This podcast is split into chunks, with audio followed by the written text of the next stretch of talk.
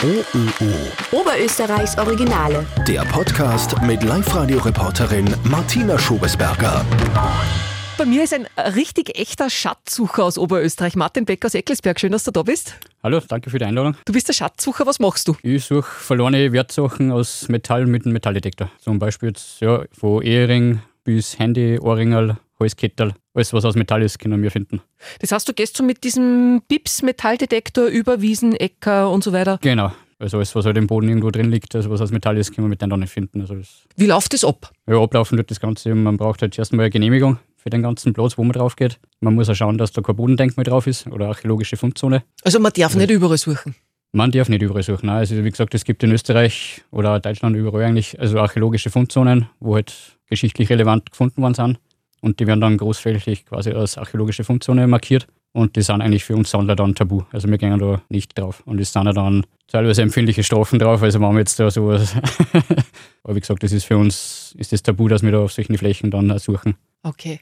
Und dann, also quasi, da rufen bei dir die Paare an und sagen, Ma, um Gottes Willen, wir haben unseren Ehering verloren, kannst du uns helfen? Genau.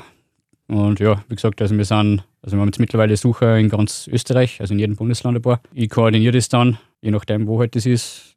Was war da bis jetzt die emotionalste Geschichte? Äh, für mich persönlich war es ein, ein Goldkreuz. Also das hat ein Klient, also das war ein älterer Herr, der ist vor zehn Jahren in Irland gewesen auf Urlaub und hat sich das von Klosterschwestern, hat sich, also das handgemacht, hat er sich das gekauft und hat das in seinen Garten bei der Gartenarbeit verloren. Ja, er hat mich halt dann auch kontaktiert, ich bin zu ihm hingefahren, habe dann eine Stunde gesucht, dann haben wir es aber in dem Bereich, wo er vermutet hat, nicht gefunden.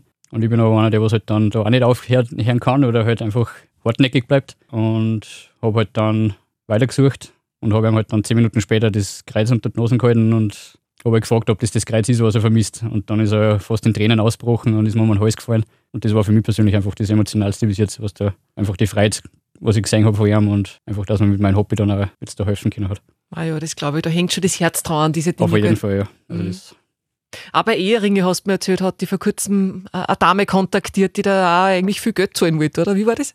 genau, die hätte, also die, die Hälfte vom Wert vom Ring halt, halt hergeben dann, aber da haben wir dann auch gesagt, also nein, das nehmen wir auch nicht, weil wir das eben nicht aus Profit machen, sondern einfach, weil wir die Leute, also weil die Leute helfen möchten. Das heißt, ihr macht das alles ehrenamtlich. Das ist alles ehrenamtlich, was wir machen, genau. Wie genau funktioniert der Metallsuchdetektor? Also wie tief eine kannst du da schauen und so? Ja, wie gesagt, es gibt verschiedene Spulen, was man drauf also da kann.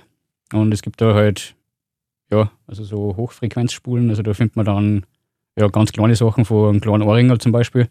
Und es gibt dann auch so Tiefensuchspulen, die was man drauf tun kann. Da kommt man dann, je nach Größe von dem Objekt, ca. 20 bis 25 cm, da kommt man da in die Tiefen dann runter. Mhm.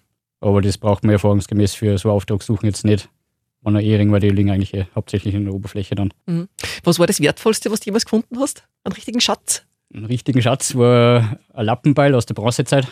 Das war halt so also wertvoll jetzt nicht aus finanziellen Wert, sage ich mal, aber einfach aus geschichtlichen Wert. Wir melden das auch. Also es gibt von uns jetzt halt von verlorenen Finden also so Fundmeldungen, was wir dann ausfüllen und auch dann mit den Archäologen gemeinsam dann ausarbeiten dann und auch das bei denen melden dann.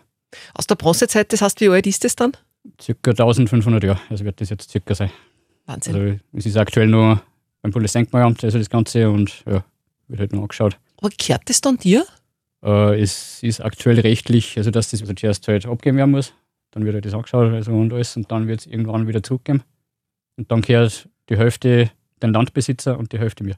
Okay. Also man muss es dann direkt teilen quasi mit den Besitzer vom Land, also von dem Grund, wo man es halt gefunden hat. Mhm. Genau. Und ihr seid ja nicht nur äh, an der Oberfläche aktiv, sondern auch äh, noch weiter runter. Genau, also wir haben auch Taucher bei uns dabei. Also wir können auch dann, wenn beim Boden der Ehering vom Finger rutscht oder beim Skifahren das Handy reinfällt, auch das haben wir die Möglichkeit, dass wir suchen. Mhm. Es gibt da spezielle Detektoren dann für Unterwassersuchen. Spannend. Kann Genau. man da mitmachen? Kann man gern. Wir sind eh noch auf der Suche nach Taucher. Also wir haben aktuell nur zwei Taucher österreichweit.